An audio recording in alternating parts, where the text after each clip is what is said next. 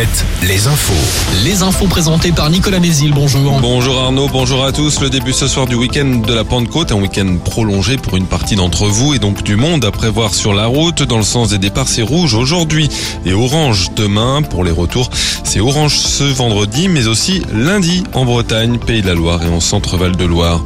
Une alerte enlèvement déclenchée dans l'Isère. La jeune Eya, 10 ans, est toujours recherchée ce matin. Elle a été enlevée par son père hier matin près de Grenoble. Le ministre de la Justice attendu dans la Vienne à la mi-journée, Eric Dupont-Moretti doit visiter le centre pénitentiaire de Poitiers-Vivonne, un déplacement autour du contrat d'emploi pénitentiaire.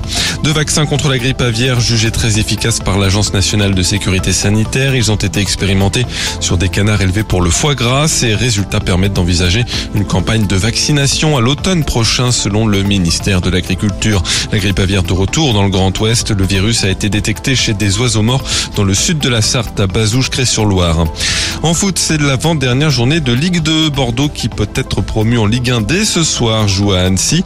Laval en danger au classement accueille Nîmes condamné à descendre en national, tout comme Niort qui se déplace à Guingamp pour qui le match n'a pas d'enjeu. En national, c'est l'ultime journée de championnat. Duel Orléans-Concarneau ce soir. Les Bretons peuvent monter en Ligue 2 en cas de victoire. Le Mans joue à domicile et doit marquer au moins un point pour être sûr de se maintenir. Châteauroux et Saint-Brieuc sont condamnés à la victoire pour espérer rester en national. Cholet joue à l'extérieur pour un match sans enjeu. En basket, c'est fini pour euh, Cholet battu hier soir à Levallois par les Mets 92 lors de la belle des quarts de finale de l'élite. Score final 81 à 69. Fin de parcours aussi pour Angers en Pro B. L'étoile battue à Chalon, là aussi lors du match d'appui des quarts de finale. En revanche, Orléans s'est qualifié pour les demi-finales en battant Lille sur le fil.